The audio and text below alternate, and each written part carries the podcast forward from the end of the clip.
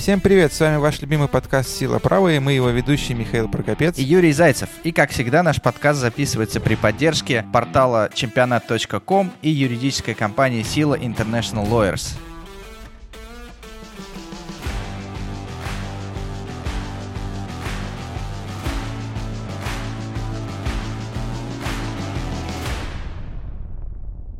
Тема нашего сегодняшнего выпуска — селекция в футбольном клубе. И эту тему мы хотим обсудить с очень интересным героем, с э, Олегом Яровинским, спортивным директором футбольного клуба «Рубин». Чем интересен Олег? Он долгое время занимается селекцией, но при этом он даже какое-то время уходил в работу тренера, пробовал себя в этом направлении. После этого опять вернулся на работу спортивного директора. Олег работал не только в российских топ-клубах, также Олег работал в Англии и в Голландии, поэтому мы хотим сегодня поговорить о том, как устроена вообще работа селекции в футбольном клубе и о том, может быть, какие есть интересные подводные камни в этом направлении. Да, но давай об этом поговорим сразу после нашей любимой рубрики «Новости». Первая новость, с которой я хотел бы начать, это уже многострадальная сага о допинговых делах российских спортсменов. Новость такая, что ФИФА получила от ВАДА полный пакет данных московской лаборатории. Все уже давно забыли, во всяком случае я, что за лаборатория, что за данные, почему ВАДА передает их ФИФА, и что вообще происходит, и когда это все уже закончится, сколько уже можно слушать. Уже коронавирус напал на мир, уже протесты бушуют по всему миру, но ВАДА все равно какие-то данные постоянно из какой-то московской лаборатории пытается все кому-то передать передать. Можешь нам немножко рассказать со слушателями, что вообще происходит? Ситуация достаточно банальная. Насколько мы все помним, у нас РУСАДА было отстранено из-за того, что был передан неполный пакет данных московской лаборатории. Изначально ВАДА поставила нашу антидопинговую организацию в такие условия, что мы должны передать полный пакет данных московской лаборатории, в которой, по мнению ВАДА, производились определенные манипуляции с допингом. Соответственно, после того, как был передан в Международную антидопинговую организацию организацию этот пакет. Было установлено предположительно пока, что в нем были определенные манипуляции. После обработки всей этой информации ВАДА там, по всей видимости, что-то нашла, и эта информация была передана в 27 международных федераций, в том числе одной из федераций стала ФИФА. На самом деле это не первый случай, когда ФИФА рассматривает вопросы предполагаемых допинговых манипуляций в России, потому что, если мы помним, несколько лет назад ВАДА рассматривала также дела по списку Макларена, и по каждому спортсмену, футболисту, который попал в список Макларена, Макарена. ФИФА запрашивал объяснение, рассматривал каждое дело в отдельности. Одно из дел было, в частности, в отношении футболиста сборной России Руслана Камболова, которое в итоге после запроса объяснений у футболиста и предоставления им документов закончилось тем, что ФИФА прекратил производство и установил, что никакого нарушения антидопинговых правил не было. Тем не менее, новая волна. Теперь ВАДА передает ФИФА уже пакет лабораторный. По всей видимости, ВАДА в нем что-то нашла, и ФИФА будет рассматривать эти дела и в ближайшее время время нам стоит ждать информации о том, что у спортсменов будут запрашивать объяснения и впоследствии, возможно, если будет установлена вина спортсменов или их соучастие в манипуляции, то будут открыты дисциплинарные дела. Ну, давай наблюдать за этой ситуацией, мне больше сказать нечего. Да, остается только наблюдать, к сожалению, но российский футбол, который все время оставался в стороне, я напомню, да, от всяких этих допинговых скандалов, вот сейчас рискует быть впервые в него вовлеченным. Будем надеяться, что спортсменам удастся дать комментарии которые устроит FIFA, на то, в чем их подозревает ВАДА. Давай перейдем к следующей новости. Следующая новость будет актуальна для большинства жителей России, потому что до полного снятия ограничений невозможно было постричься, невозможно было сходить в парикмахерскую. С такой же проблемой столкнулись игроки Дортмундской Боруссии Санчо и Аканджи. Что случилось с этими футболистами? В Германии немецкой футбольной лигой утвержден медицинский регламент. И когда футболисты вызвали к себе домой Барбера и воспользовались его услугами, а потом еще и выложили фотографии в социальные сети, из которых было видно, что они стриглись без масок, то немецкая футбольная лига обвинила этих футболистов в нарушении медицинского регламента, который запрещал подобные действия, и открыл против них дисциплинарное дело. Соответственно, теперь игрокам грозит штраф. Миш, что ты думаешь по этому поводу? Я думаю, Юр, что мы должны любить, уважать наш русский язык. И если мы называем парикмахера барбером, давайте называть хейркатингом то, что он с ними сделал. Поэтому мне кажется, что это привычка, которая сейчас пошла, называть вещи такими иностранными именами, когда этого вообще абсолютно не требуется. Это плохо, на мой взгляд. Отличный Это, юридический во-первых. комментарий, спасибо. Это был наш специальный корреспондент Михаил Прокопец.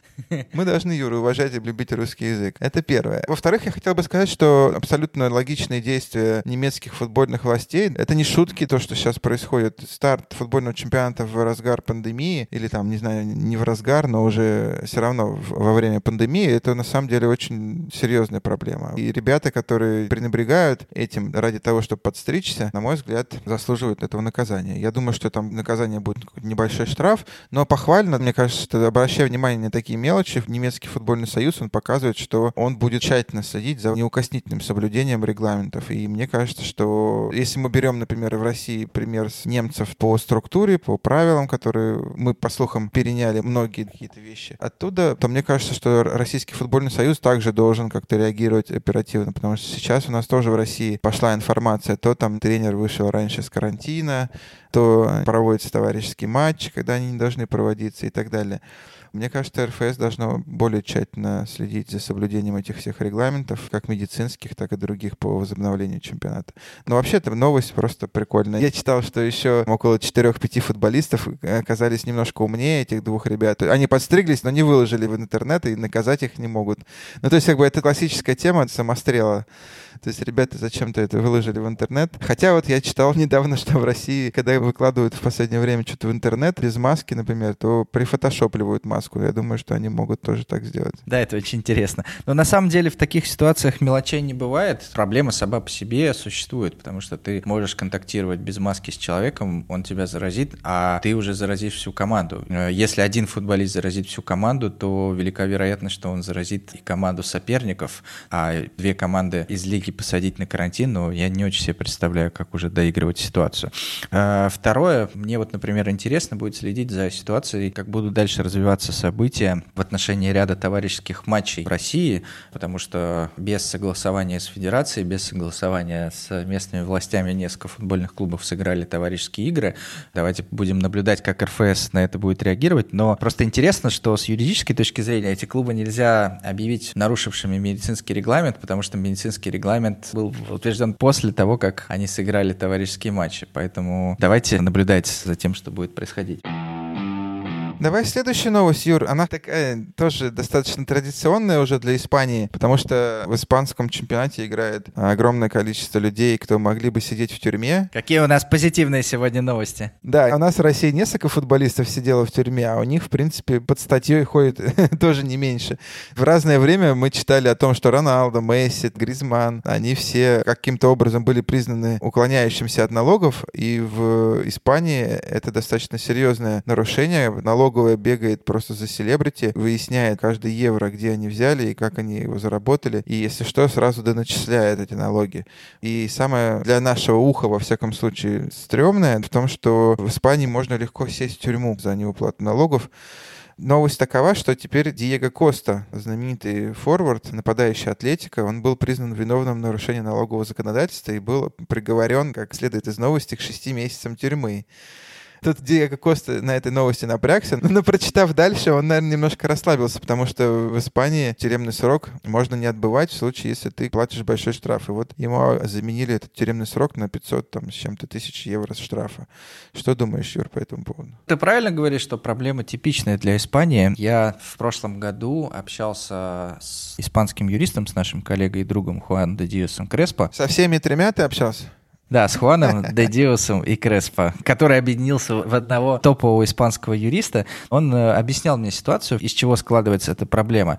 Дело в том, что в Испании есть некоторые юристы, которые считают, несмотря на многочисленные судебные процессы, которые до сих пор считают, что имиджевые права можно выделить отдельно и продавать их, скажем так, отдельно от, по сути, трудовой функции спортсмена и за это не платить налоги, связанные с зарплатой.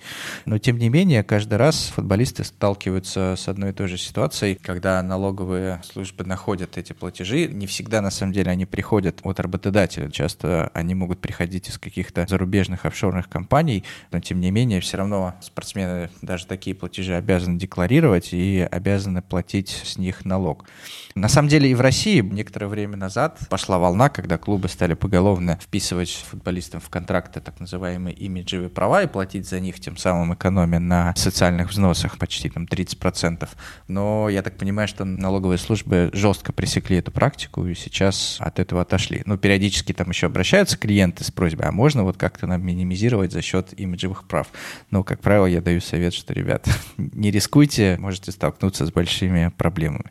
Вот, с налогами вообще нельзя шутить, но еще я хотел отметить, что в отличие, например, от российской налоговой, которая может быть не так дотошна, как испанская, в поиске невыплаченных налогов, но при этом в России, если налоговая нашла нарушение, то с большой долей вероятности ты сядешь. А испанская налоговая, видишь, она достаточно, что называется, flexible.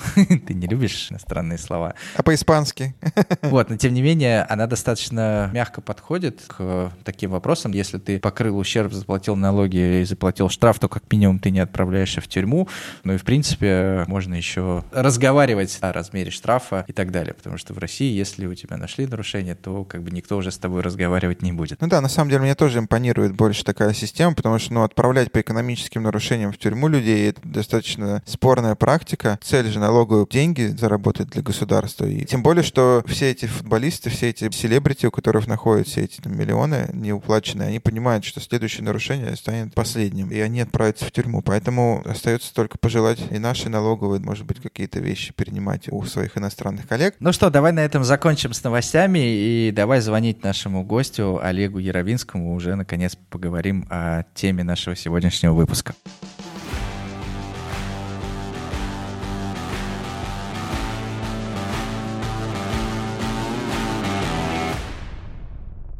Итак, друзья, напоминаю, что тема нашей сегодняшней передачи — это селекция в футбольном клубе, спортивный директор, трансферы и вообще все, что связано с переходами игроков, с нахождением игроков в клубе.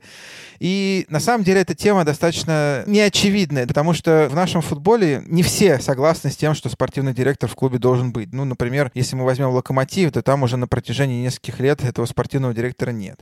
Если мы возьмем «Спартак», в «Спартаке» тоже нет ярко выраженного спортивного директора, потому что у него генеральный директор директор, скажем так, с опытом. В ЦСКА были часто спортивные директора, но, на мой взгляд, сугубо внешне. Они не носили такого... Ну, это Олег лучше нам расскажет, что они носили, что не носили. Миша, у тебя уже вопрос перешел в какой-то пересказ. Нет, нет, я хочу немножко пару водных сказать. В «Зените» целых два спортивных директора. В Краснодаре тоже непонятно. То есть мы, когда говорим про спортивного директора, в нашем футболе мы не понимаем, кто это, что это. И вот сегодняшний наш гость, Олег Яровинский, мы как раз его пригласили, чтобы он нам помог с этим разобраться. Олег, привет. Привет, Олег. Да, здравствуйте, друзья. Я хочу вам сказать, что, на мой взгляд, функция спортивного директора, она гораздо шире и лежит далеко за пределами исключительно трансферов. Потому что надо понимать, что центральные фигуры любого футбольного клуба – это футболисты и тренер. Да, это всегда так будет, всегда так было. И как бы кто бы не хотел приписать себе какие-то лишние заслуги, иногда очень заслуженные и правильные, все равно это люди, которые будут в свете софитов, они основные участники футбольного шоу. Вот, поэтому, условно говоря, когда вот в России в чем очень часто проблема, что футбольный клуб приглашает главного тренера, который же занимается и трансферами, и всем, и если с точки зрения трансферной политики главный тренер подчас может разобраться лучше любого спортивного директора, и спортивный директор не нужен, но тренер остается один на один со своими демонами. А у любого тренера демонов много, потому что это профессия, которая подразумевает наличие психопатии, демонизма, эгоцентризма и всего прочего. В противном случае ты просто главным тренером стать не способен. Надо вот быть именно таким. Олег, извини, давай от психопатии немножко отвлечемся. Я просто хотел представить слушателям тебя более подробно. Я хотел, чтобы ты немножко рассказал о том, как ты начал вообще работать в футболе, потому что я, насколько понимаю, твой путь, он нетривиальный, потому что ты никогда не играл профессионально в футбол и попал так же, как вот и мы с Юрой, например. Случайно. Ну, постольку, поскольку. Я просто хочу сказать слушателям, что Олег Яровинский — это личность достаточно легендарная, потому что не прожив на свете свете и 40 лет, он уже приобрел огромный опыт. И я считаю лично, что уникальный, потому что никто из наших функционеров не работал в топ-клубах России и потом в топ-клубах. Ну, не в топ-клубах. Просто в клубы. Я думаю, что Витес можно отнести к топ-клубу. Олег, расскажи, пожалуйста, как ты вообще попал в футбол и как дальше все у тебя получалось? Миша, я совершенно согласен с тобой, что у меня нет именно игротского опыта футбольного, да, я никогда в футбол не играл на профессиональном уровне, но дело в том, что все-таки я всю жизнь занимался спортом и командным спортом. Все те и управленческие, и поведенческие модели, которые приняты в спорте, они мне были хорошо знакомы, потому что, ну, условно говоря, кто-то играл в футбольной команде, я в хоккейной, и разницы нет никакой абсолютно. Когда мне было 20 лет, я пришел в, или там 21, я пришел в футбольный клуб «Москва» работать в селекционном международный отдел. Там не было такого деления еще строгого, не было четкой иерархии. Был Юрий Ильич Белоус, директор этого клуба, и вся остальная там молодняк, который занимался примерно вообще всем, чем только Ну, можно. подожди, а как ты пришел? Постучался По объявлению. такой, типа, Нет, «Привет». Максим Мотин, тогдашний пресс-атташе футбольного клуба «Москва», ему тогда, по-моему, лет Небезызвестный. да, лет 20, наверное, он э, разместил в газете «Спортэкспресс» объявление о том, что футбольный клуб «Торпедо Металлург» приглашает на работу людей со знанием иностранных языков и с каким-то спортивным бэкграундом. Вот я пришел. Я скажу честно, что, безусловно, все-таки я футболом всю жизнь интересовался, я ходил на матчи, смотрел, там во дворе, безусловно, играл. То есть в начале отсутствие именно игрового опыта для занятия какой-то селекционной деятельностью, оно меня очень сильно лимитировало, и, безусловно, это тяжело стать специалистом любого уровня сходу, да, хотя, опять же, если у вас нет игротского опыта, это не значит, что все, теперь все дороги в футбол закрыты. Ну, а какое образование у тебя было? Я учился на тот момент в МГИМО на факультете связи с общественностью на отделении. Но, опять же, я все равно так или иначе всю жизнь был где-то в спортивной среде. Поэтому первые шаги, которые я там делал, они были связаны непосредственно с тем, что... Ну, я пришел в футбольную команду и понял, что, в принципе, все работает точно так же, как во всех остальных игровых видах спорта. Те же шутки, те же прибаутки, те же модели поведения. То есть все было мне знакомо, я очень легко адаптировался. Но именно с точки зрения изучения футбола как профессии, это уже занимало огромное количество времени. И мне очень повезло там все тренеры, которые даже были в футбольном клубе на тот момент Торпедо Металлург, потом Москва, они все, в принципе, достаточно охотно делились какой-то футбольной мудростью. И Петраков Валерьевич, потом Слуцкий, вообще это отдельный разговор, он с нами, с молодыми все время занимался. И поскольку мы часто ездили в селекционные командировки, там втроем или вчетвером, каждый вечер Леонид Ильич устраивал такой ликбез, заставлял анализировать, требовал, чтобы все время, допустим, я ему делал доклады на тему разных позиций, кто как сыграл, какие требования. И он очень здорово нас натаскивал. Причем я скажу так, что иногда на этих таких... Вот мы однажды ездили на молодежный чемпионат мира, и там был еще Саша Бородкин и Миша Соловьев. Они тогда работали в разных возрастах в торпедовской школе. И мы втроем сидели и со Слуцким на эту тему общались. Поэтому я считаю, что этому можно научиться, безусловно. Отсутствие игровой карьеры не лимитирует, но, конечно, без вообще бэкграунда в спорте тяжело функционировать в футбольном клубе, потому что, скажем так, надо принимать правила игры. Они в спортивных командах специфичны. То есть есть масса всяких вот этих вот таких точек входа, да, которые позволяют тебе в коллективе адаптироваться и вообще воспринимать адекватно все, что происходит. Поэтому, конечно, определенный спортивный опыт помогал. Ну а футбольный опыт, я никогда не стеснялся того, что я не играю в футбол. Более того, во всех командах, где я работал, я с огромным удовольствием в футбол играл и с тренерами, и со всеми, и сам над собой готов был всегда поржать. э, И вообще не вижу в этом никакой проблемы. Если что-то тебе не дано от природы, ну, значит, не дано. Вот и все. При этом, я вам скажу честно, что я видел огромное количество бывших футболистов высочайшего уровня, которые вообще не понимали, как, допустим, смотреть футболистов или тренировать. И видел э, и общался с людьми, которые вообще не имели да, вообще спортивного опыта, при этом великолепно понимали, что на какой позиции требуется как оценить футболиста. Олег, скажи, пожалуйста, а в какой момент тебя стали подпускать непосредственно к подбору игроков? Насколько я понимаю, первое время твоя работа наверняка заключалась в том, что ты участвовал в переговорах и так далее. Вот вспомни тот момент, когда тебе доверили, что ты можешь просматривать сам игрока. У меня не отложилось это в памяти, как некий Рубикон, который там я перешел и с этого момента начал просматривать. В футбольном клубе Москва был спортивный директор Александр Иванович Грецкий, с которым мы очень много взаимодействовали. Тогда не существовало никаких скаутских программ. Мы, по-моему, куда-то начали ездить, с ним смотреть. Потом уже, когда, я повторюсь, когда Слуцкий работал тренером дубля, он очень часто в рамках задач спортивного отдела куда-то летал, и Антон Евменов, который сейчас работает в «Зените», и я, мы летали вместе с ним. Или еще в разных там сочетаниях звеньев, так скажем. И я так думаю, что на момент даже уже прихода Слуцкого в качестве главного тренера мы уже кого-то смотрели и кого-то рекомендовали, писали какие-то отчеты. Я так думаю, что это началось еще при Петракове.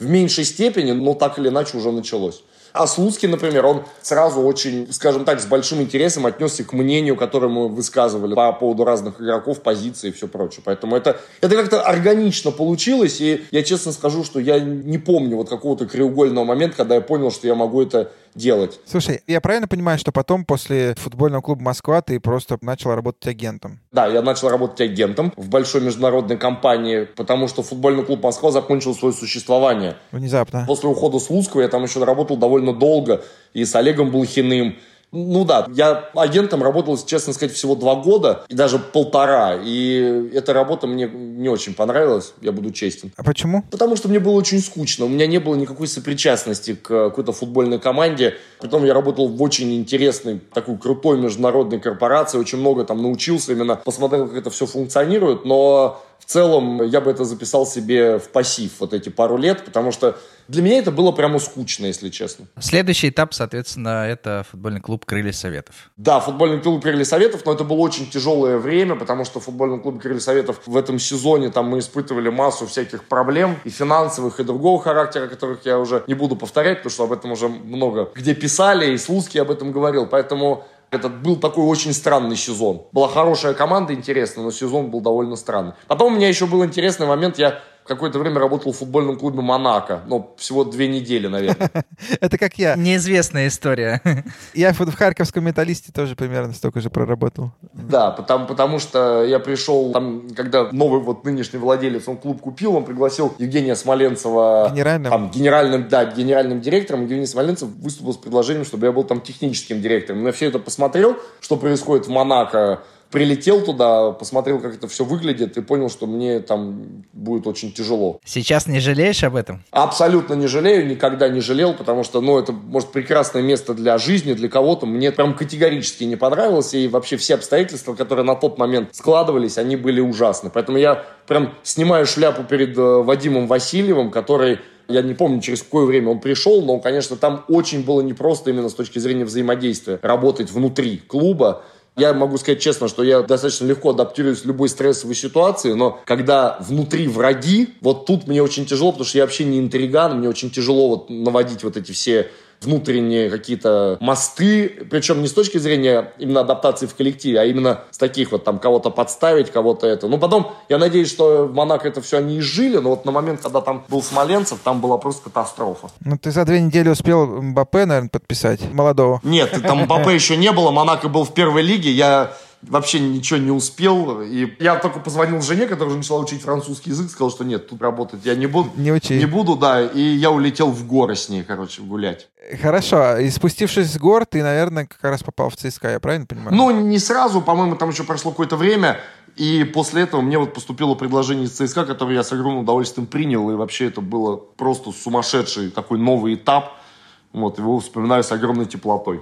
Слушай, но я правильно понимаю, что если говорить о ЦСКА, у меня, во всяком случае, то есть мы все прекрасно знаем и любим там и менеджмент, и работников, но, опять же, у меня со стороны сложилось такое впечатление, что спортивный директор в ЦСКА, ну, он носит скорее такую техническую роль по просмотру, поиску каких-то там новичков, но есть два супер альфа-самца, Гиннер и Бабаев, которые принимают все ключевые решения, а остальным просто приходится с ними как-то соглашаться. Или я не прав? Нет, абсолютно не прав.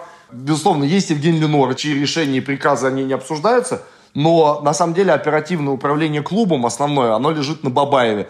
Бабаев совершенно топовый парень, управленец, и с ним очень легко найти общий язык, если ты тоже правильно выстраиваешь работу. Поэтому у меня никогда в жизни не было никакого ощущения, что я какой-то свадебный генерал, баба на чайнике, потому что тебе в ЦСКА отдадут ровно столько полномочий, сколько ты захочешь взять, доказав свою профпригодность. Вот и все. Поэтому, да, в ЦСКА любое свое решение надо отстаивать, надо уметь за свое мнение побороться, причем в целом вообще не только в спортивной составляющей, а в совершенно в самых разных составляющих. Но при этом, при всем, все зависит только от тебя. И в ЦСКА надо уметь уживаться в коллективе. Причем не искусственным образом, а искренне. Вот, потому что коллектив – это на самом деле самая сильная сторона этого клуба. И в коллективе надо, ну, прям уметь работать и взаимодействовать с людьми. Поэтому никакой технической функции это не несло исключительно. Олег, скажи, пожалуйста, а кто принимает в футбольном клубе ЦСКА окончательное решение по трансферу? Ну, конечно, Евгений Ленорович. А у тебя бывали такие ситуации, когда ты условно приходишь с игроком, Евгений Ленорович говорит, нет, этот игрок нам не подходит, и ты его переубеждаешь? Ох, ну вот такого, что ты прям приходишь с этим игроком, во-первых... Причем за ручку с игроком. Да, за ручку с игроком. Во-первых, конечно, были обстоятельства, когда Евгений Ленорович, например, ну, считал, что в данный момент тратить эту сумму денег на этого футболиста нецелесообразно. Но, как правило, если мы уже доходили до какого-то этапа, и футболисты собирались подписывать, Евгений Норович, он не вмешивался вот в оперативное управление, он просто давал возможность какое-то решение принять, и потом согласовывал уже финальные вещи. Он мог отказать легко, безусловно. Это он прям самый настоящий вовлеченный в процесс президент, который имел какое-то свое мнение. Но это не было как-то все нелогично. С Евгением Леноровичем очень легко работать, с ним можно взаимодействовать нормально. Он достаточно резкий в оценках вообще жизненных обстоятельств и тебя самого, но... Как-то деликатно сказал. Правда, я, ну, я это никогда не скрывал, у меня с Евгением Норчем всегда были отличные, на мой взгляд, отношения. И сейчас остаются. Когда ты с ним вместе работаешь, он иногда достаточно четко и жестко требует выполнения своих указаний. Но в целом Евгений Ленорович человек, который готов тебя всегда выслушать, если у тебя есть свое мнение. Главное его не бояться высказывать. Вот и все. У меня никогда не было страха высказывать свое мнение кому угодно. Поэтому вообще не испытываю по этому поводу никаких сложностей. Слушай, а скажи, пожалуйста, а ты туда в ЦСКА пришел до Слуцкого или уже когда Слуцкий? Нет, когда Слуцкий был, конечно. Когда Слуцкий был, да. А ты не можешь вспомнить какой-то особенно прикольный или интересный случай по твоей работе в ЦСКА о переговорах там, или когда вы хотели кого-то подписать интересного, или какие-нибудь переговоры сорвались? Ну, что-то, что любят все послушать, всегда интересные какие-то байки. Миш, ты знаешь, есть масса историй байк, но я не уверен, что их э, следует э, выкладывать в публичное пространство, потому что там будет довольно очевидно. В ЦСКА никогда не подписывал ковровыми бомбардировками игроков, всегда это было точечно. Если я начну рассказывать, я боюсь, что это все станет один игрок с дредами, да? Да, да. Олег э, сейчас доказал, что он по-настоящему ценный кадр и что он никогда не будет выдавать секреты компании. Скажи нам, пожалуйста, сейчас вот ход топик. Вагнер. Не знаю, подпишет они, не подпишут, но как ты думаешь, интересно было бы возвращение? Абсолютно абсолютно интересное, потому что Вагнер не очень сильно потерял в футбольном мастерстве. Такого уровня футболист, он футболу играть не разучился. Он, безусловно, потерял в скорости, но он эту скорость потерял уже довольно давно. А все то, за счет чего Вагнер играет, идеальное понимание игрового эпизода, техническое оснащение – я уверен, что, да, у него, безусловно, будет физическое состояние, наверное, не блестящее, хотя, например, Вагнер Лав, он всегда был такой парень в теле, а последние годы он прям худой-худой, и очень здорово он выглядел в Анталье Споре. Вот это там я его прямо видел живьем и видел запись, как он играет, и как говорят, в Коринтинсе он тоже играл очень здорово. Я сам э, игр Коринтинса с его участием не видел, но говорят, что выглядел прекрасно. То есть вот в Анталье Споре еще сколько-то, полтора года назад он прям, да, в порядке. И я уверен, что, во-первых, Вагнер конечно, становится хуже с возрастом, но и чемпионат России становится немножко хуже, да? Да, но вот это вопрос, не приговор ли это нашему чемпионату, что 36-летний парень? Это не приговор, потому что Вагнер такого уровня игрок, он может выйти, даже если он готов играть 15 минут, может быть 30, он способен решить любой эпизод, и самое главное, что он будет играть за счет того, что невозможно потерять. И его футбольные качества, они на самом деле, то есть, условно говоря, Муса, когда он потеряет скорость, то он превратится в футболиста прям совсем ниже среднего уровня. Вполне возможно. Потому что скорость это слишком сильное его преимущество. А Вагнер, он настолько многогранный, настолько э, совершенный игрок, что, ну да, он будет довольно медленный. Но с точки зрения именно опыта и понимания, как в каком эпизоде надо сыграть, я уверен, что Вагнер еще у него есть чему поучиться всем. Слушай, ну а если вы фантазировать совсем, может, беспринципно, а Думбия, ну, если просто так, без перехода на личности. Я боюсь, что если Вагнеру там 36 лет, то я боюсь, что Думбие 46. И вот тут как раз все-таки есть вещи, которые Сейду уже не может делать, поэтому он все-таки человек невероятно одаренный от природы, но не такой совершенный игрок, как Вагнер. Потому что разный уровень немножко все-таки футбольного мастерства. У Думби потрясающая статистика, он такой натуральный галиадор настоящий, но у него все-таки есть большие ограничения, и потом мне кажется, что все-таки Сейду уже очень стар. Он никогда в этом не признавался, это всегда была шутка внутри команды, сколько лет Сейду, но мне кажется, что он уже очень старый для вообще профессионального спорта. Ну ладно, надеюсь, Сейду послушает нас и не обидится на нас. Но я ему это много раз говорил в лицо, поэтому, конечно, не обидится, да. Олег, слушай, мы как Одиссея, мы только дошли до половины твоей карьеры, видишь, уже сколько времени. Я думаю, что это бесконечная такая история. Расскажи нам, пожалуйста. Слушай, про... давай прежде чем перейти к следующему этапу карьеры Олега, сделаем небольшую паузу и... Прорекламируем вот... что-то? Нет, мы не будем ничего рекламировать. Я просто хочу, чтобы Олег рассказал нам, в чем заключается работа спортивного директора, потому что ты в самом начале сказал, что спортивный директор — это не только трансферы. Что вот входит в функции классического спортивного директора? Ну, вот в идеальном мире спортивный директор нормального человека человека. В идеальном мире спортивный директор – это человек, который осуществляет постоянное и надзор, и взаимодействие внутри академии, школы, который, если любой тренер, он смотрит все равно на перспективу прямо сегодня, да, и нельзя тренера в этом обвинять. Потому что тренеры заложники результата, они любят результат, это единственное, о чем они думают. Это просто факт, да, то Спортивный директор – это некий такой компромиссный человек, который должен, безусловно, всецело помогать главному тренеру, поддерживать его, где-то высказывать альтернативное мнение, безусловно, но при этом, при всем еще должен думать стратегически. Для этого он обязан с главным тренером выстраивать очень тесный диалог.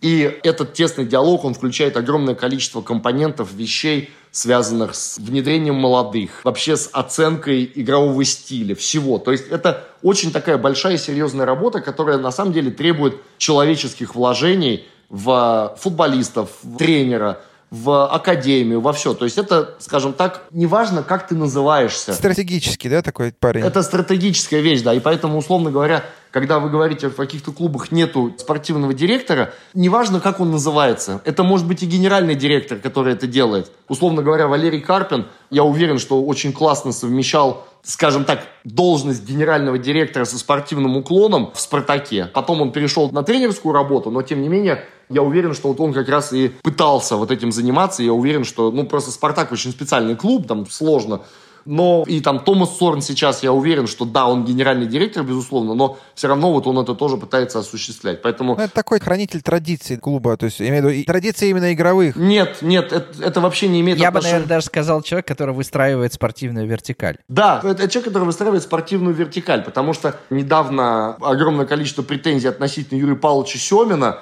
которые высказывались в прессе. Я, мой следующий вопрос. Да, да, я прям вот категорически с массой из них не согласен, потому что вот Юрий Павлович это яркий пример того, когда тренер нуждается в поддержке. Он и без поддержки, и вопреки всему даже результат всегда давал. Но когда у них была классная, спаянная такая пара с Филатовым, и потом, когда Юрий Павлович работал, вот это пример того, как тренер, который дает результат, он еще и способен в диалоге помогать клубу и молодежь развивать, и развивать и взрослых футболистов, которые внутри, вообще, который готов разделять и стратегические направления, и, скажем так, какие-то локальные. Потому что если тренера оставить одного, тренер будет решать только локальные задачи. Какой бы он ни был прямо топ-овер-топ, это основа этой идеи тренерской профессии. Ты не можешь боксеру сказать, бейся сегодня на 40%, потому что ты в этом бою бьешься на 40, в следующем на 60, в следующем 80, и вот потом ты на 100% выйдешь и победишь Майка Тайсона. Пока он будет думать, что он будет биться на 30%,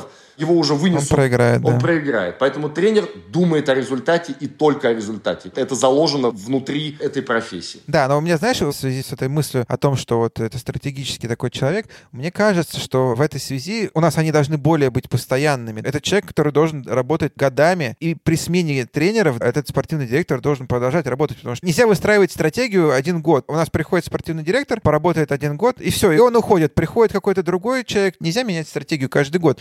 Вот там, например, в Севилье и в Эденезе есть своя стратегия, которая работает, или в Барселоне, которая работает десятилетиями. В Ростове есть спортивный директор Алексей Рыскин, который работал уже при огромном количестве тренеров, он там остается, и который как раз и стратегически отвечает Ну вот я на... говорю, хранитель концепции игры. Нет, нет, вообще главный тренер, он имеет право выстраивать игру так, как он хочет, исходя из футболистов, которые есть. Это человек, который концептуально, условно, капитан на корабле поменяться может, боцман должен оставаться постоянным. Вот и все. Смотри, раз ты сам затронул тему Семина, я просто хотел позже спросить, но чтобы два раза не вставать, как говорится, ты не можешь нам сказать, вот этот конфликт Кикнадзе Семин или там клуб Семин, во многом в Семину ставили в э, вину то, что вот он хотел влиять на трансферы, он хотел, чтобы с ним советовались, и он достаточно деспотично, по мнению клуба, в этот вопрос влезал. Но у меня другой вопрос, а может ли быть иначе? Может ли тренер не влезать в трансфер? Может ли тренер, я имею в виду, что в определение кого приобрести? И могут ли трансферы происходить в клубе без учета мнения главного тренера? Как ты считаешь? Безусловно, не могут. Это огромнейшая катастрофическая ошибка, если трансфер в клубе происходит без учета мнения главного тренера. Другое дело, это то, о чем я сейчас вам и говорил. Если вы приняли решение, что главным тренером у вас работает Юрий Зайцев, Прекрасный выбор. вы должны максимально с Юрием Зайцевым выстроить диалог для того, чтобы Юрий Зайцев... Понимаете, как это очень часто работает? Не только в России, в разных странах. Назначили тренера и оставили его одного. Пока тренер в фаворе, он набирает каких угодно игроков, ведет какие-то переговоры, или там кто-то ему помогает, еще что-то. Потом у тренера что-то не пошло, а такой этап обязательно будет, когда будет какое-то там проседание или еще что-то. Тренер начинает зажимать и бить его по голове. А должна быть некая золотая середина. Юрий Зайцев, вы его назначаете главным тренером, вы начинаете с ним общаться. Как будем играть? Обсуждать футболистов, которые уже существуют. Обсуждать вещи, связанные с стратегическим планированием. Что, окей, тебя не устраивает вот этот центральный защитник. У нас есть молодой. Давай ты посмотришь его на первых там сборах. Мы по нему примем решение. Одновременно мы ищем игрока. Какого? Пожалуйста, предлагайте. Это вопрос коммуникации.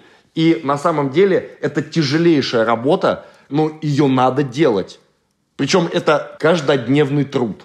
Поэтому просто бросить тренера одного со своими мыслями, вы получите катастрофу. Примером могут служить немецкие клубы. В клубах Бундеслиги тренер меняется довольно часто, спортивные директора – это почти константа. И я вас уверяю, что спортивный директор любого немецкого клуба – это человек, который посвящает, вообще, чтобы глубоко понять, что хочет тренер, он посвящает этому каждый рабочий день. Поэтому это очень важный момент, очень важный элемент. Причем иногда тренера надо послушать, иногда нужно с ним подискутировать, с ним надо посмотреть миллиард футболов, каких-то футболистов обсудить. Вы должны ему залезть в голову. Это очень тяжело. Это прямо, ну, вложение в человека. Сходу так не сделаешь. А если вот главный тренер хочет определенного игрока, спортивный директор понимает, что этот игрок не встроится в команду по каким-либо причинам? Ну, что значит? Есть всегда истории, когда есть диалог. Понимаете, как вот у нас почему-то принято, либо мы дружим, либо мы в конфликте. Есть золотая середина, когда ты с главным тренером, ты должен уметь тоже ему доказать, что этот футболист вам не нужен. Угу. Вы думаете, Леонид Ильич Слуцкий в ЦСКА не хотел часто купить каких-то игроков после одного матча? Ходил и мечтал о них. Ему казалось, что этот футболист сделает их э, сразу сильнее. Ну, нас. Ну, и как-то мы умудрялись не ссориться по этому поводу, и с Бабаевым он не ругался. Хотя хотел, вот прям мечтал, что это просто супер игрок. Прям нужен нам немедленно. Это Слуцкий еще супер адекватный тренер. С ним всегда можно договориться. Но он тоже, как любой главный тренер, впадает вот в эти хотелки. Я сам, когда работал тренером, я ощутил на себе вот это, когда тебе не хочется отпускать вообще никого, тебе мало игроков, тебе хочется их больше, и когда какой-то... Как дракон на золоте. Да, и какой-то мальчик-дублер, которого как спортивный директор ты с удовольствием бы либо отдал в аренду, либо просто нахер выгнал, ты как тренер, ты думаешь, а вдруг? Ну а вдруг? И ты уже сразу по-другому его оцениваешь. Но это заложено как бы профессией. Ты как работник склада, который всегда думает о том, что может быть недостача. И поэтому копишь там какие-то запасы, которые, может, и не нужны. Слушай, интересно. Слушай, Олег, но поскольку ты сам перешел уже к теме работы тренером, мы как раз тебя хотели спросить. В какой-то момент ты, по сути, поменял свою профессию и из спортивного директора ушел работать помощником Леонида Викторовича. Насколько тебе было комфортно работать в роли тренера? Мне было вначале... Понимаете, еще как это случилось? Ильич ушел из ЦСКА. Я вообще не помышлял об уходе из ЦСКА, тем более об отъезде из России. Пришел Виктор Михайлович Гончаренко, причем там, ну, это, это все было как бы спланированная акция. Мы примерно понимали, что кто поменяет Слуцкого, и что это будет Виктор Михайлович. Мы замечательно с Виктором Михайловичем взаимодействовали, работали, все было прекрасно. Тоже вам пример. когда Виктор Михайлович был помощником у Слуцкого, и когда он стал главным тренером, вот все равно ты обязан был посвящать, как будто ты человека знаешь, но надо было себе сразу сказать, ты его как главного тренера не знаешь вообще, все, надо включаться и работать, и прямо вникнуть в суть его идей, стратегии, тактики, что он хочет, как он мыслит. И когда Леонид Ильич получил предложение из Хала и позвонил мне и предложил поехать туда его помощником, я скажу честно, я сначала ну так очень сильно удивился, а потом я понял, что это прям такая нереально крутая авантюра. Ну, о том, что это прямо авантюра, это было понятно, ну, примерно там на второй секунде общения с президентом этого клуба.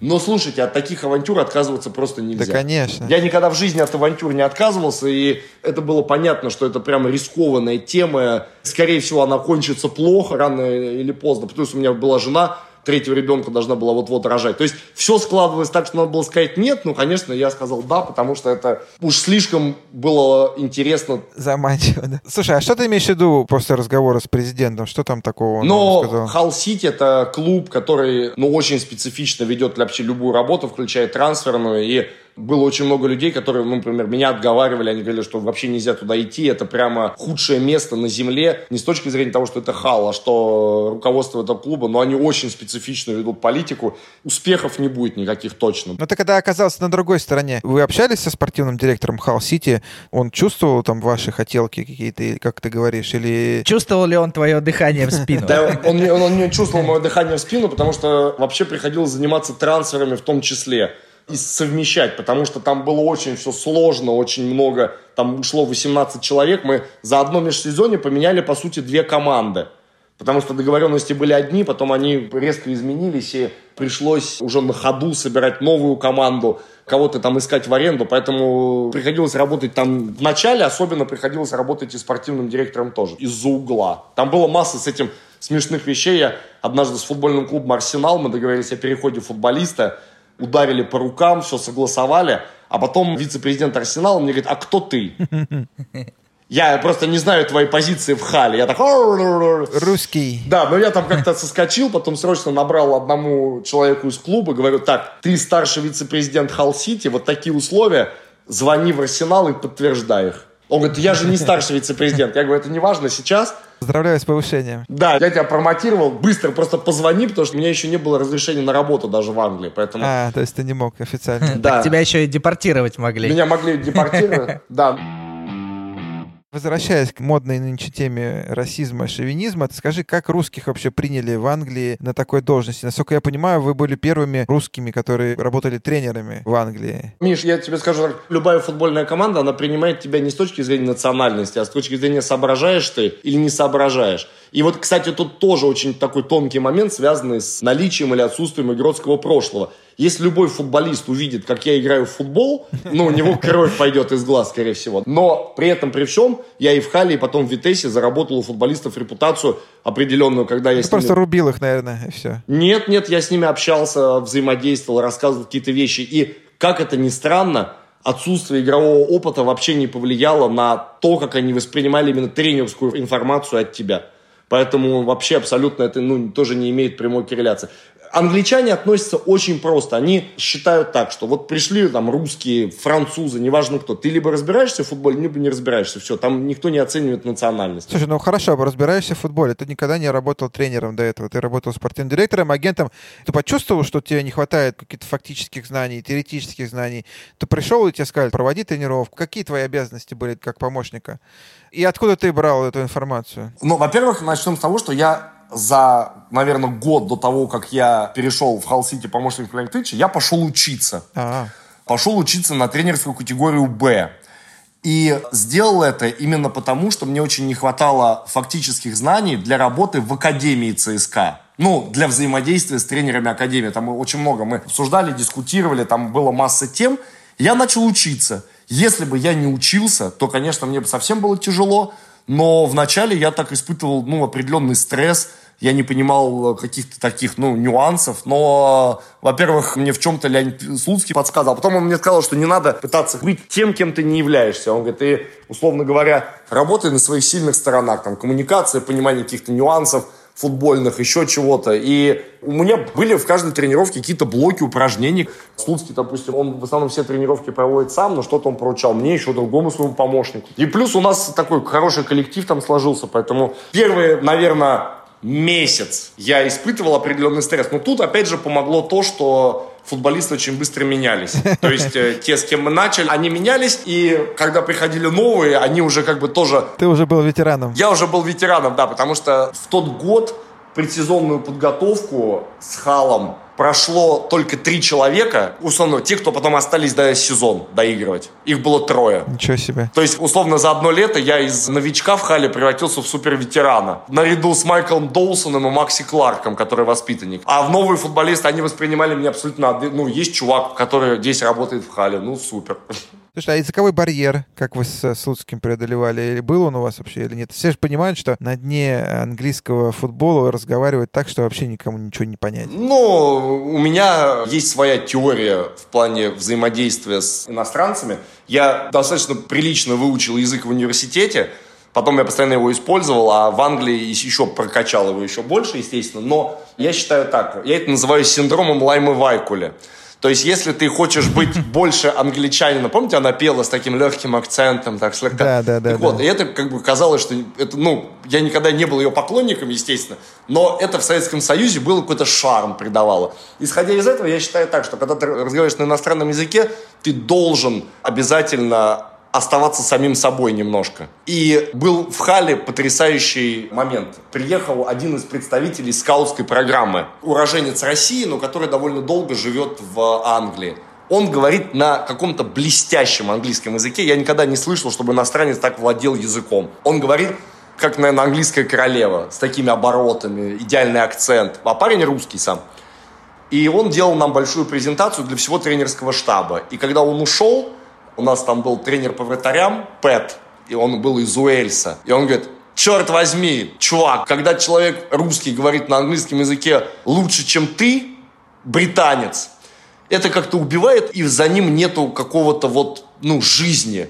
Вот мне больше нравится, как ты разговариваешь, когда все равно видно вот Олега за английским языком, видно Олега. Вот это был очень интересный пример. Даже когда у тебя есть определенные какие-то ну, сложности, с, э, как понимать акцент, надо просто всегда сохранять какую-то свою собственную составляющую. Я придумал там пословицы разные, какие-то высказывания, еще что-то. И внедрял их активно в команду, клички всем давал. То есть, как бы, вообще, в этом смысле я считаю, что никогда не надо бояться. У меня вообще никогда никакого языкового барьера не было, ни на одном языке. Но в Англии надо просто оставаться собой. Они это все очень чувствуют и спокойно воспринимают, и, и все, для них это не проблема. А сколько вообще языков ты знаешь? Ну, нормально, я знаю английский и немецкий. Ну, как бы свободно владею. В Голландии я выучил еще голландский. А когда в ФК Москва было много аргентинцев, и мы там куролесили, надо быть честным, по Москве, я, в принципе, могу достаточно, ну, так вот, на уровне... Куролесить на испанском. Заказать пиво на испанском. Нет, не только заказать пиво, я, в принципе, могу поддерживать простейший диалог. Ну, такой, моя, твоя пошла, туда ходили, смотрела, там э, пиль, там гуляй мой уровень испанского позволяет мне общаться о простых вещах. Вот. На, на голландском я говорю приемлемо. То есть, когда вот за два года в Голландии я, в принципе, его подучил. Вот жена моя вообще выучила отлично. Слушай, ну я когда слушал голландцев, мне казалось, что это какой-то один из самых сложных языков. Но это не так, видимо. Да, он сложный, безусловно, но когда ты еще в среде находишься, оно все как-то так вот идет. Поэтому вот если бы я поехал в любую страну, мне для того, чтобы выучить язык, нужно там, ну, три месяца. Я за три месяца заговорю на любом языке, потому что для меня общение это самая важная часть взаимодействия. Если я где-то не могу с кем-то разговаривать, для меня это катастрофа, поэтому я быстро языки учу. Слушай, Олег, резюмируя вашу английскую Одиссею, скажи, ну как ты оцениваешь именно с точки зрения вот себя? Вот ты был спортдиром топового клуба, не только по российским меркам, но ЦСКА, я думаю, это европейский топ-клуб, и перешел во второй дивизион работать помощником тренера и, соответственно, без особых, ну, спортивных, насколько я понимаю, результатов. Тебе не показалось это понижением, да, по карьерной лестнице? Нет, конечно, абсолютно. Я считаю, что если тебе судьба подбрасывает вот такие вот интересные авантюры, в них надо принять участие. Это колоссальный опыт. Плюс это просто супер интересно. Это интересно, это другая страна, другая культура. Футбол в Англии, там все им пропитано. И поработать там даже вот эти 7 месяцев, это было просто потрясающе. Поэтому я не оценивал это с точки зрения понижения статуса. Я считаю, что это какой-то такой новый опыт. Плюс мне показалось очень интересным попробовать тренерскую профессию. Это достаточно интересный челлендж. Я не могу сказать, что я прям не нервничал. Я нервничал вначале, я думал, может, у меня не получится, еще что-то. Слишком часто мы в своей жизни включаем логику и объясняем себе, что мы что-то не сделали, потому что это было очень страшно. И в итоге упускаем огромное количество возможностей жизненных. Это не только связано с работой, это часто связано вообще с массой других вещей. И когда все вот оно идет, это, конечно, было такое непростое решение. Меня из ЦСКА отпускали прям, ну, так, со скрипом. Но я просто понимал, что это надо пробовать. Вот есть что-то такое, от чего отказываться нельзя. Даже если в итоге потом тебе дадут по голове. Ну, ничего страшного. Я когда прочитал, если честно, я признаюсь, я совершу такой камин я вообще дико завидовал тебе. Когда я прочитал, что ты пошел на работу в ХАЛ, я прям думаю, блин, вот это круто. Это реально повезло. Слушай, извини, я просто перескочу. Ты просто сказал, что ты хотел попробовать новый опыт. Я сейчас не про камин вот Миша. Смотри, на самом деле ты не просто попробовал новый опыт. Насколько насколько я помню, когда вы уже перешли на работу в ВИТЕС, и Леонид Викторович дисквалифицировали, если я не ошибаюсь, ты же руководил командой прямо во время матча, правильно? Да, да, конечно. Я его замещал на посту главного тренера. Ну как же это круто, я вот себе представить не могу. Да, это вообще супер. Давай перейдем к ВИТЕСу. Это, кстати, была очень интересная история, потому что когда я этот один-единственный матч работал, я понял, как главный тренер одинок. Потому что буквально еще до этого я на скамейке сидел со всеми остальными, смотрел в спину Слуцкому и думал, блин, как он заманал тут маячить, мешает футбол смотреть. Раскачиваться. А когда ты сам становишься вот так вот на бровку и поворачиваешься, и ты понимаешь, что ты вообще один-одинешенек, как перст. Очень одинокая профессия. Слушай, расскажи про этот случай, Олег. Слушай, ну он был очень простой. Слуцкий абсолютно справедливо высказал претензии по судейству, которые были в одном из матчей. Такие были очень уж специфичные. Судья трактовал эпизоды. И его дисквалифицировали на одну игру. Вот и все. Я исполнял обязанности главного тренера, все в раздевалке. Ну, победили, нет? Нет, сыграли 0-0 с Утрихтом. И э, Дик Адвокат был тренером. Мы с ним сидели потом на пресс-конференции, обменивались там шутками, прибаутками. Ну, было забавно. То есть, скажем так, у меня есть один, наверное, первый и последний, может, матч в премьер-лиге любой, да, как у главного тренера, но он есть. То есть это такой достаточно Ну, слушай, забавный... это круто ну, для слушателей мы немножко расскажем, что Леонид Слуцкий возглавил голландский клуб «Витес», и Олег, соответственно, последовал тоже за ним как тренер, и достаточно неплохие результаты были продемонстрированы клубом, ну, на мой взгляд, опять же. Да, очень хорошие даже результаты были. Ну, потому что в Голландии, насколько я понимаю, там есть Аякс, ПСВ и, соответственно, все остальные. Если ты за ними пристраиваешься, то ты уже в порядке. Скажи, пожалуйста, вот есть такое общее место во всех рассуждениях, что голландцы, они супер круто воспитывают молодежь, молодежь, это вообще футбольная нация, но при этом это маленькая страна и с населением достаточно скромным. Скажи, ты понял вообще, как это происходит? Почему у них получается, а вот, например, у нас не очень? Расскажи нам секрет. Секрет очень простой. Голландцы скопировали советскую систему. Ну, или не скопировали. Советскую прям? Да, советскую систему. Или дошли до нее своим умом. Значит, весь спорт в Голландии э, субсидируется государством, детско-юношеский чем бы ты ни занимался, стоимость для семьи обучения в год ребенка конкобежному спорту, футболу, волейболу, фигурному катанию, хоккею на траве 200 евро в год. Как вы понимаете, на 200 евро в год с одного человека невозможно ничего сделать. Да, это взносы, которые они тратят на поддержание ну, инфраструктуры и еще чего-то. Значит, они сделали очень простую вещь. Они понимают, что профессиональный спорт полностью стоит на одном единственном ките этот кит – это физкультура. Они сделали так, что чем бы ты ни увлекался, ты обязательно попробуешь все виды спорта. Это не просто государственная программа, это синхронизация всего, включая школьного образования. То есть, например, среда. Во всех голландских школах это сокращенный день, который позволяет тебе в среду попробовать какие-то виды спорта, которые тебе интересны. В Голландии, вот в частности в Арнаме, в котором живет 150 тысяч человек, было порядка 20 футбольных школ. Чего себе? 20 футбольных школ на 150 тысяч? Разного уровня.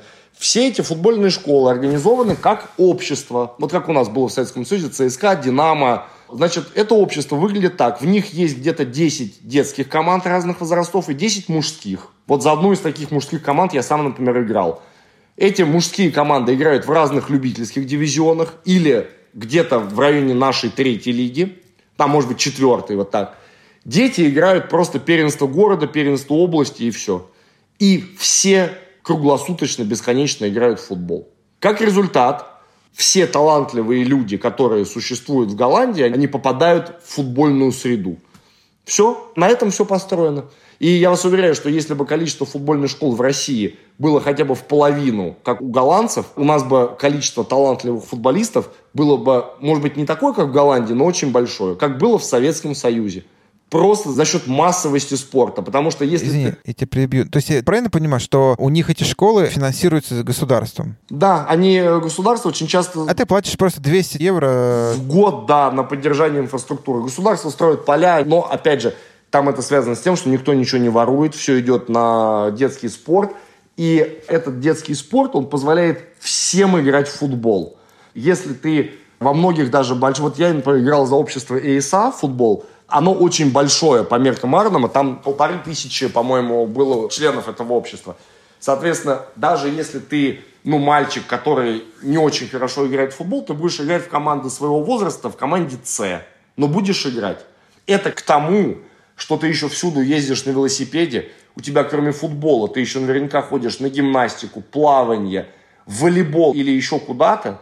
И когда ты к 12 годам должен определиться – ты спокойно, совершенно исходя из своих способностей, выбираешь дальше спорт, которым будешь заниматься. Голландцы выстроили систему физкультуры, точно так же, как и немцы. Они черпают своих талантливых спортсменов из массовости всех видов спорта и, в частности, футбола. Все. Если ты в этом дивизионе С, я правильно понимаю, немножко зашевелился, то тебя приглашают в дивизион Б, потом дивизион А. Конечно, ты можешь внутри этих возрастов куда-то переходить. Вот, например, у меня дочь, она занималась конькобежным спортом, Первый год ее вообще никто не трогал, а на второй год ей поступило предложение перейти уже в группу спортивного совершенствования с тренировками там по 6 дней в неделю, с питанием, проживанием и вообще всем-всем-всем. То есть они заметили какие-то способности и тут же начали человека затягивать уже в профессиональный спорт. А первый год она бегала там просто для себя, для души, как и все остальные. Они ее приметили и мягенько начали говорить, опа, давай-ка, давай-ка, сейчас ты тут у нас будешь заниматься конькобежным спортом. Но при этом государство, оно не финансирует профессиональные футбольные клубы, например, или профессиональные хоккейные Нет, клубы. государство, профессиональные... Только любители. Только любители. И они считают, что они должны для своих профессиональных клубов создать огромную базу хороших спортсменов, которых они потом должны уже распределять и как-то с ними уже работать.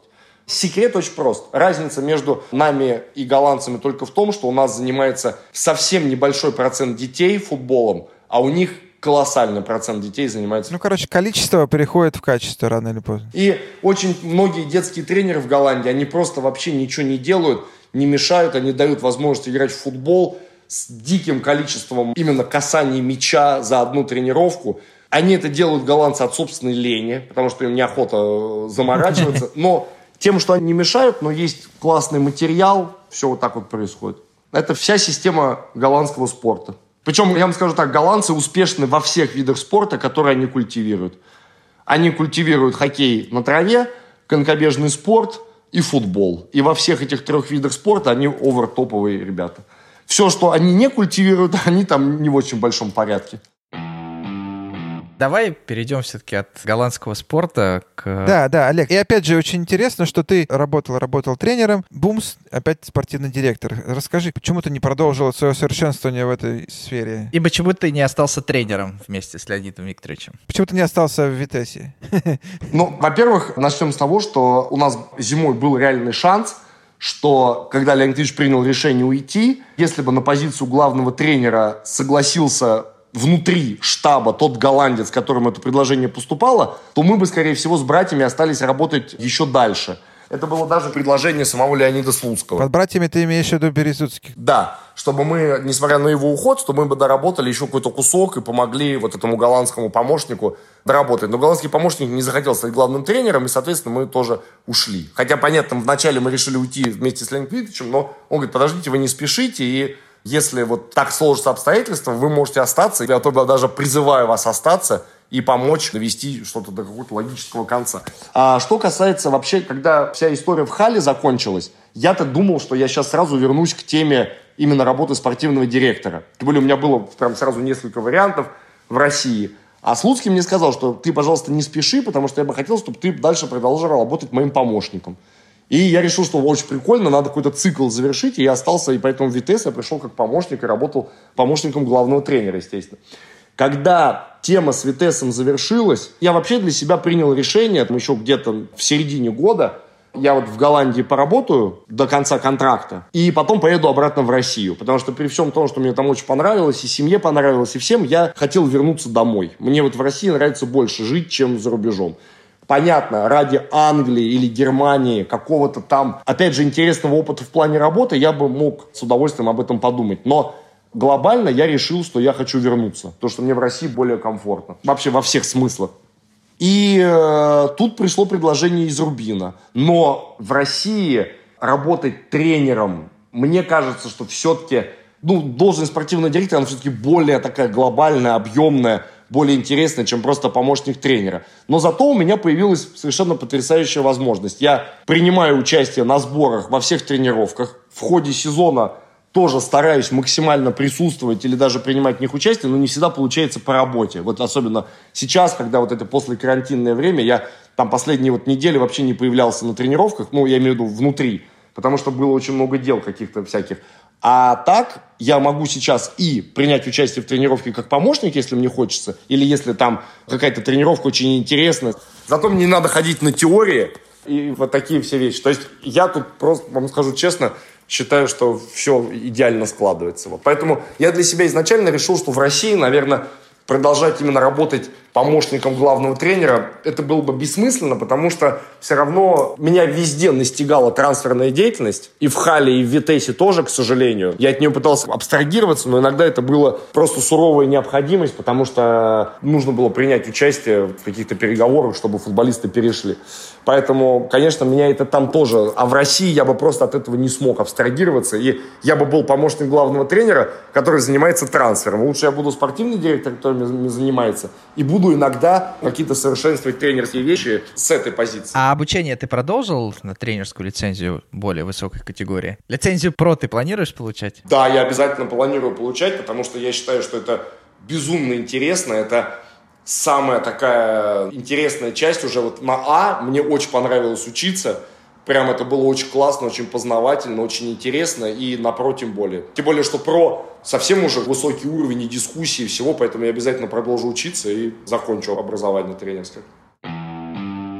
Олег, давай пару таких уже завершающих глобальных вопросов я хотел бы тебе задать. Не про твою биографию, а про трансферные вещи. Скажи, вот сейчас вот уникальная ситуация, которой не было никогда в футболе, коронавирус, локдаун. И как ты считаешь, с профессиональной точки зрения, как это повлияет на трансферный рынок, не только российский, но и на общемировой? Падут ли цены? Увеличится ли количество обменов, как все говорят? Или все отряхнутся и пойдут дальше? Я уверен, что такого, что все отряхнутся и пойдут дальше, не будет. Это впрямую повлияет на платежеспособность клубов, это повлияет на зарплаты, это повлияет на трансферы не очень глобально, я уверен, но в достаточной степени. Я думаю, что пока, на самом деле, еще очень рано об этом судить, потому что мы только-только вот выходим на какой-то вообще этап взаимодействия переговорного процесса. У нас была недавно очень большая межклубная конференция, международная. Мы сидели, обсуждали, ну, она создана, собственно, платформа для трансферных сделок. Я пока не увидел прямо сильного падения цен, но мне кажется, что сейчас ближе к середине лета это произойдет, потому что все поймут, что нужно как-то возвращаться к каким-то реалиям. И футбол неотделим от экономики. И футбол неотделим от денег, которые получают клубы, в том числе от телеправ, от всего, от рекламы. Поэтому я думаю, что это, конечно, будет очень сильный удар по всем сферам экономической деятельности в разных странах, и в России в том числе, и по трансферам тоже. Но пока вот такого, что можно было, кто стоил 50 купить за 5, пока этого не происходит. Но в целом все равно некая тенденция, что никто не может больше разбрасываться деньгами, она существует. Слушай, ну я вот тебе скажу, мы разговаривали с нашими немецкими, испанскими, итальянскими коллегами, в том числе и по трансферам наши клиенты просили. Все говорят, послушайте, какие трансферы? Мы только что просили наших футболистов скинуть 50% зарплаты, и как вы думаете, что наши футболисты нам скажут, если мы сегодня забрали у них пол зарплаты, а завтра такие, о, кстати, а мы купили футболиста за 40 миллионов. Команда — это коллектив, и семья нельзя так себя вести в семье. То есть сначала брать деньги у жены на сметану, а потом идти покупать пиво там, да, ну, условно. Я считаю, что вы тут немножко создаете не очень реальную картину, потому что в любом случае трансфер – это усиление команды, это усиление семьи. Если ты убираешь у футболиста пол зарплаты, а потом покупаешь футболиста за 40 миллионов, это вызовет вопросы.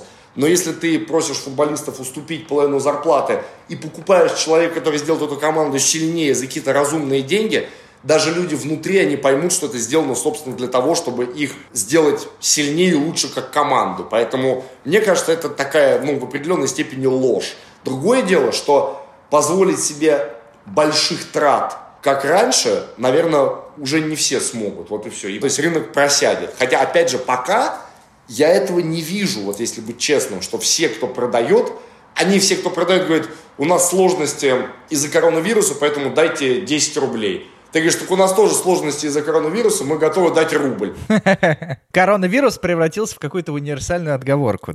Да, посмотрим, что будет. Но э, самое ужасное в трансферной деятельности, вот лично для футбольного клуба «Рубин», для меня, в том, что мы не можем посмотреть футболистов живьем. У нас был такой сверстный план – всю весну. Мы хотели всю селекцию провести, исходя из такого детального изучения потенциальных кандидатов. Это все пошло прахом полностью, и вот это меня расстраивает гораздо больше, потому что по деньгам можно договориться всегда, но подменить живой просмотр просмотром через скаутские программы нельзя. И, к сожалению, опять ты должен сейчас идти на какие-то внутренние компромиссы, и принимать решения, не видя футболиста живьем. Вот это меня печалит гораздо больше, чем э, трансферная стоимость. Потому что э, я вообще считаю так, что деньги это очень честный инструмент в футболе. Ты пришел, поговорил, не договорился, пошел дальше. Абсолютно нормальная история, когда ты понимаешь, что все не сложилось, опа, взяли билет, полетели дальше, перешли на другого кандидата. Это нормально. Хуже, когда ты не можешь понять, кого из этих пяти кандидатов прям, ну, хочется, вот кого ты больше всех хочешь, в кого ты хочешь вкладываться, потому что все вот эти вещи, связанные с просмотром по видео, они очень меня печалят. Слушай, ну мы когда готовились к этой программе, нас коллеги просили спросить тебя по поводу программ. Есть какое-то понимание, что ты какую-то программу то ли изобрел, то ли разработал специальную? Ходят такие слухи. Я? Да. Это правда, нет? Слушайте, человек, который вчера не смог с вами сделать подкаст, э, я ничего не изобрел. Вообще абсолютно. То есть ты э, пользуешься стандартными набором, да? Конечно. Другое дело, что... А какие программы ты используешь? InStat. Все, больше ничего. И InStat а вполне достаточно. А Wyscout? Wyscout, ну, они одинаковые. То есть мне достаточно InStat а абсолютно одного. И вот еще мы используем Transfer Rooms. Это такая площадка для взаимодействия между клубами. Тоже довольно интересная, но это только инструмент. Вот другое дело, например, какие-то вещи, связанные со скаутингом. А что такое трансфер? Transfer Rooms это такая социальная сеть для спортивных директоров, ну и генеральных директоров, где вы обсуждаете какие-то вещи, ты можешь напрямую обратиться в клуб, быстро поинтересоваться, продается такой футболист или не продается, выйти на связь, ну, в целом, такая просто интересная, любопытная платформа, где еще клубы размещают информацию о себе. Кого продают, кого готовы. Много пользователей? Ну, то есть это может быть реально альтернативой агентам, такая программа? Нет, нет. Это вообще никак не влияет на агентскую деятельность. Это влияет на скорость получения информации. То есть, условно говоря, ты написал Вестхэм, Эвертон и э, футбольный клуб Клуш, и тебе тут же оттуда ответил реально человек, принимающий решение. Еще типа румынский. Они просто... Ну да, да. Поэтому, условно говоря, это вот больше с этим связано, но это никак не влияет на агента, потому что агент как был агентом игрока, так им и остается. Как агенты звонят, предлагают футболистов, так они им и... Плюс, например, я вообще ну, не считаю, что с агентами надо какую-то вести борьбу. У меня есть четкое понимание, что агент это человек, который очень тебе хорошо может помочь, если ты сам знаешь, что ты делаешь. Потому что если ты садишься в такси и бьешь таксиста по голове все время зонтом, то явно он будет ехать достаточно плохо. Поэтому агент это, условно говоря, такой таксист, ты садишься, четко даешь ему адрес, говоришь, за сколько надо доехать. И еще смотришь, что он везет тебя не в Жулебино, а к Кремлю, например. То есть это вопрос, опять же, коммуникации. Поэтому я всегда во всей своей переговорной деятельностью, я всегда обязательно выхожу напрямую на клуб. Обязательно. И никогда не пытаюсь устраниться от взаимодействия с клубом, от переговорного процесса.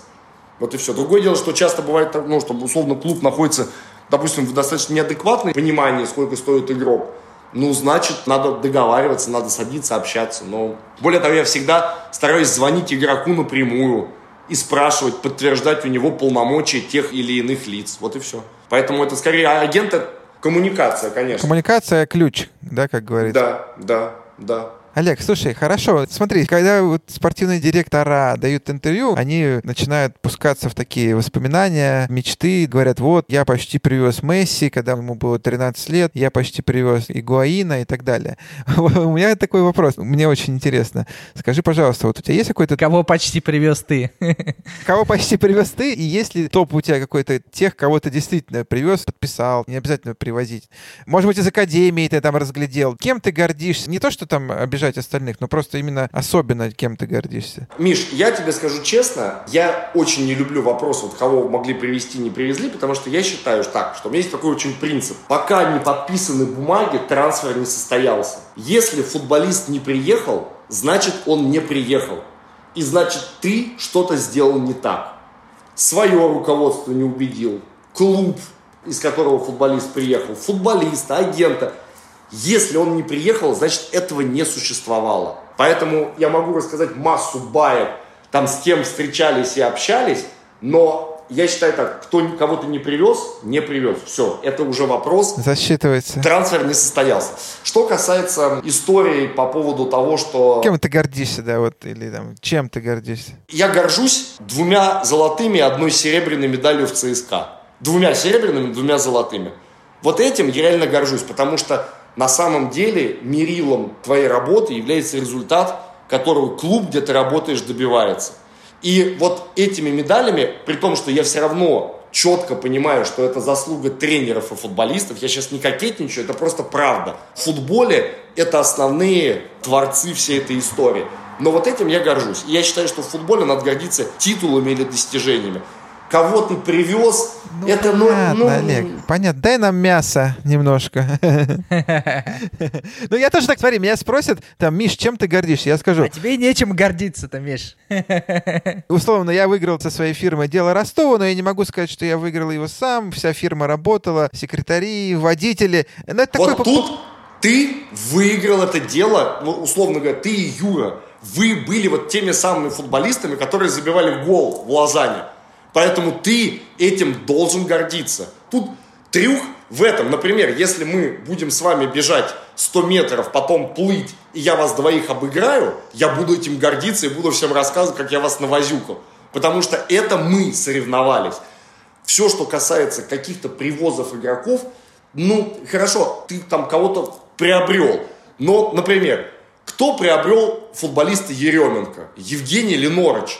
Вот если быть прям вот абсолютно объективным, денег тебе на него дал Гина. Это правильное уточнение с твоей стороны. Частью какого трансфера ты был, например, который ты считаешь, что он прям вообще выстрелил? Что ты пристал к коллегу? Он тебе уже 10 раз ответил. Хорошо, хорошо, я понял. Я в таких категориях не мыслю, потому что это реально скучно. Понимаешь, в чем проблема? Да, что спортивный директор, скаут, он не может сам найти, сам договориться, сам привести, сам натренировать и еще сам продать его потом с выгодой. Да, вот я, например, очень горжусь тем отношением, которое было у футболистов ко мне, например, в Хале и в Витесе.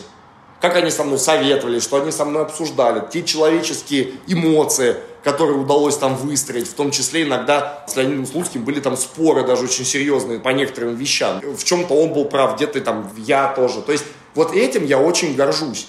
И теми словами, которые мне футболисты говорили, когда я уходил, и из ЦСКА, и из Витеса, и из Хала. Вот этим я реально горжусь. Но кого-то вот привести там из академии, отсмотреть, ну, ну это, это было бы очень скучно. Это не потому, что я такой парень, который говорит спасибо киноакадемии, маме там и моим партнерам. Потому что там отсутствует соревновательный эффект. Вот как бы трансфер, это ты ни с кем не соревнуешься. Ну, понятно, тебе важно соревновательный эффект. Ну, ты командный такой игрок. Не, иногда же бывает, что в трансфере ты с кем-то соревнуешься, потому что... Конечно, обыграть какой-то клуб, это прикольно, но тоже это такая история, когда вот сегодня тебя обыграли, завтра ты. При этом, если, например, опять же, мы будем играть с вами пинг-понг, футбол или хоккей или еще что-то, я умру, но буду биться только за победу. Вот тут вообще у меня бескомпромиссное отношение, и я просто могу потерять э, э, человеческий облик во время игр, потому что я очень, э, да, вот, вот, причем любых, включая настольные. Тут у меня вообще нет ни друзей, ничего, никого, я буду биться только на победу. Потому что есть факт твоего собственного достижения. Спортивный директор не может впрямую требовать для себя вот этого вот признания, потому что все равно ты помог чуть-чуть тут, ты помог чуть-чуть здесь, ты помог чуть-чуть там, поэтому гордиться надо титулами. Вот и все. И отношением людей к себе. Вот, вот это я считаю... Хорошая позиция. На самом деле, ей многие твои коллеги пренебрегают, часто очень слышишь. Поэтому тебя и спрашиваю. Это скорее для газетных заголовков, знаешь, такая. Яровинский, я привез Думбию.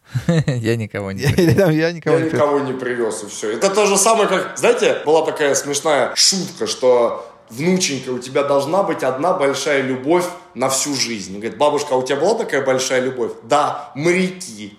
Вот и все. Вот это точно заголовок. Можно сделать огромный список из тех людей, которых ты где-то там увидел. Как бы, ну, увидел. А тренер его поставил в состав, а партнер ему передачу отдал. Или он там отнял мяч, отдал партнеру. Ну, то есть ты как спортивный директор все равно не можешь вот... Э... Галочку, зарубку сделать, что это только твое. Ну, это понятно. Я же не кокетничаю, я действительно так думаю, потому что но это было бы невероятно скучно сидеть и аккумулировать. Один, кстати, из больших руководителей ЦСКА все время говорил одну вещь. Не надо жить прошлым. Вот, все, как только футболист к тебе не перешел, надо дальше двигаться. И самое интересное, что потом, может, вполне возможно, там в следующее окно он и придет. Это, кстати, еще одна достаточно серьезная вещь, которая я считаю, что для спортивного директора важно уметь не обижаться на обстоятельства и на людей, если какой-то трансфер не сложился. Потому что их миллион у тебя того, что не складывается, если всех копить обиды и расстраиваться, что кто Потому что я очень часто слышал потом от людей, мы не договорились, допустим, по какому-то футболисту, и они потом звонят в следующее окно, говорят, «Э, вот мы думали, что ты на нас обиделся из-за того, что тот игрок не перешел. Я даже в мыслях не имел обижаться, потому что по мне это самая деструктивная и тупая ситуация. Типа обидеться, что игрок не перешел. Ну, да мало ли футболистов, поэтому все, пошли дальше.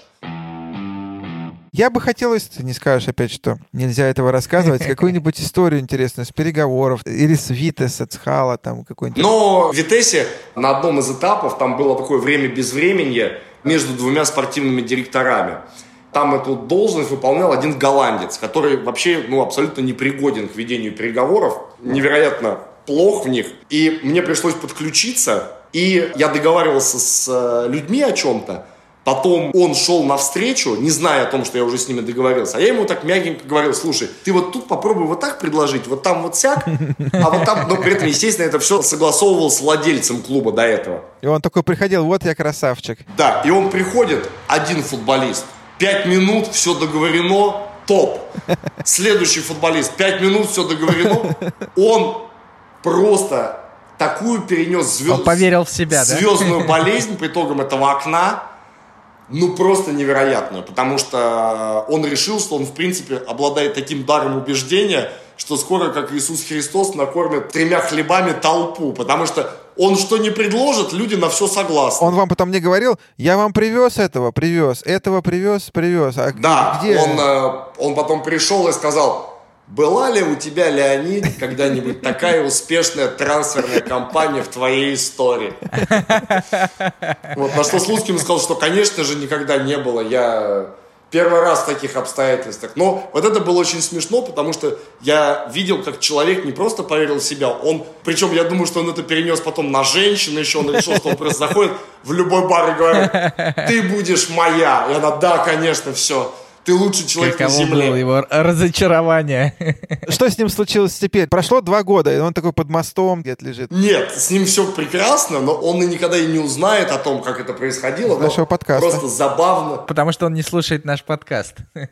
А, и опять же тоже, мы же это делали для себя, для того, чтобы получить максимально хороших игроков, чтобы их тренировать. Вот и все. Спасение утопающего — дело рук самого. Конечно. Скажи, и такой вот у меня вопрос возник в конце. Я понимаю, что это не совпадение. Практически во всех местах, где ты работал, ты работал со Слуцким. Москва, по-моему, Крылья. Москва — это чистое совпадение, потому что он туда пришел тренером дубля, закончив работу с Ураланом. Ну да, но вы там познакомились, по сути, с ним. Да, мы там познакомились, но я и до Слуцкого в ФК Москва работал довольно долго, и после него тоже довольно долго работал ну, тем не менее, Хал, ЦСКА, Витес, Рубин. Да, нет, конечно, вот все, все что начинается с ЦСКА, это Есть вообще... Не... некое совпадение. Ни, никаких совпадений. Это, совпадение, это, да, вопрос. Это, да, это вообще не совпадение ни разу. Очевидно, что вам комфортно вместе и, соответственно, продуктивно. Вопрос, ты не хотел бы тренерскую карьеру какую-то свою продолжить, когда получишь лицензию уже как самостоятельная величина, как сам главный тренер, или ты не хочешь загадывать? Я бы, может быть, очень не хотел продолжить эту карьеру. Другое дело, что я я не считаю, что я для этой работы хорош. Вот именно главного тренера. Причем объясню, в каком аспекте самым главным. Главный тренер – это человек, который должен немножко рефлексировать, он должен сомневаться в некоторых своих решениях, он должен быть человеком, который, к сожалению, ну, это такая творческая профессия. Я вообще не способен рефлексировать, в принципе. У меня плохое настроение было 15 минут в жизни, когда, если не считая смерть каких-то близких родственников, я имею в виду вот из-за работы, из-за чего, когда меня из школы выгнали в девятом классе, я там 20 минут или день погоревал. И самое главное, что я не готов вот к этому потрясающему одиночеству, которым свойственна работа именно главным тренером. Ты один на один со своими вот этими демонами, и давлением, и всем. К давлению я, может быть, и готов, но вот к этому одиночеству нет. Я слишком социальный человек. И, Коммуникабельный, да. Да, и, к сожалению, я не готов отказаться от огромного количества радости жизни, которая существует, потому что главный тренер – это фанатичный отказ от всего. У тебя есть как бы время между работами, безусловно, он всегда будет, потому что главных тренеров увольняют с завидной регулярностью, но это все равно такое межсезонье между двумя работами. Когда ты в работе, ты полностью посвящаешь себя ей. Я так просто не умею и никогда не научусь. Поэтому вот в этом аспекте я считаю, что я... Это кроме всего еще того, что я даже когда помощник личным указом Леонида Слуцкого был освобожден очень часто от подготовки теории. Потому что я просто там умирал. Я сидел 20 минут на теории, и мне было так плохо, что меня выносили просто с нашатырем. И он мне сказал, что ты можешь как бы не появляться. А уж если я как главный тренер должен заниматься подготовкой теории, то, наверное, я бы там умер уже через два месяца. Была бы самая команда «Бей вперед, игра придет». Пошли, да? Самая короткая теория в истории футбола. Сама теория, когда она уже готова, это очень интересно. Готовить ее очень нудно. Вот я к этому. Вот эти три аспекта, поэтому мне кажется, что надо себя объективно оценивать. И вот я себя очень объективно оцениваю, поэтому мне кажется, что у меня не получилось бы на самом деле. Олег, слушай, ну спасибо тебе за разговор. На самом деле один из самых интересных, мне кажется, у нас получился выпусков. Мы теперь понимаем с Юрой, во всяком случае я понимаю, за что тебя любят футболисты. Очень интересно тебя слушать и интересно с тобой беседовать. Я надеюсь, что нашим слушателям тоже это понравится, и они подчерпнут что-то из того, что ты им рассказал. Спасибо тебе, Олег, большое. Спасибо большое, что пригласили. Я с удовольствием пообщался, особенно учитывая, что вы, в принципе, каждый из вас тоже может записать подкаст про себя, как вы создали целую индустрию спортивного менеджмента в России. Я сейчас говорю совершенно серьезно, именно спортивной юриспруденции. И на самом деле это очень круто. И поскольку мы с вами, в общем, в одно время примерно начинали и развивались и работали, я вижу, до каких вообще высот вы долезли. Это тоже заслуживает большого уважения, потому что футбол и трансферы были в футболе все время, а спортивной юриспруденции в том виде, в котором вы сейчас ее представляете, в России не было. Олег, Поэтому спасибо. очень спасибо, интересная Олег, отрасль. Спасибо. Теперь я еще больше понимаю, за что тебя любят футболисты. Это очень приятно. Очень приятно, Олег. Ну это правда, это правда. Спасибо, Олег. Это было очень интересно. И мне кажется, что нашим слушателям будет супер интересно послушать такого менеджера, который работал не только в российских клубах, но и за рубежом. Это, насколько я понимаю, Олег один из немногих, не то что немногих, на моей памяти единственный такой человек. Да, спасибо большое Олегу. Это был подкаст «Сила права». Подписывайтесь на чемпионат подкасты, подписывайтесь на подкаст «Сила права» в iTunes и других платформах. Всем пока. Я хотел бы, прежде чем сказать всем пока, сказать, друзья, мы очень благодарны вам за фидбэк, за те отзывы, которые вы оставляете. Я, например, прочитал недавно на YouTube, что у меня дурацкий смешок, да, и чтобы я больше так... А я воспринял это на себя, поэтому я А, это ты оставил комментарий, Юр? Нет, я воспринял это на себя. Я думаю, что это мой дурацкий смешок. Я думаю, блин, поэтому я весь этот подкаст старался сдерживать. Ну, у тебя не получилось, я тебе так скажу. Там комментарий был такой, что у одного из ведущего дурацкий смешок. Я почему-то подумал, что это у меня. А я подумал про Но себя. Ну, неважно. Ведь вот видите, вы делаете подкаст лучше, когда указываете на наши недостатки. Мы также вам советуем, например, задавать вопросы или давать предложения, кого вы нам пригласить в подкаст. Это очень полезно. Также я хотел бы обратить внимание слушателей чемпионата.ком о том, что у нас на чемпионате выгружены только новейшие выпуски после сотрудничества с чемпионатом, но и до этого у нас было записано еще около 15 выпусков. На чемпионате тоже есть ссылка в YouTube-канале на старые выпуски, а также эти старые выпуски вы можете послушать в подкастах Apple и в других подкастах. Мы будем очень рады. Еще раз спасибо всем за внимание. Пока. Увидимся через две недели. Всем пока.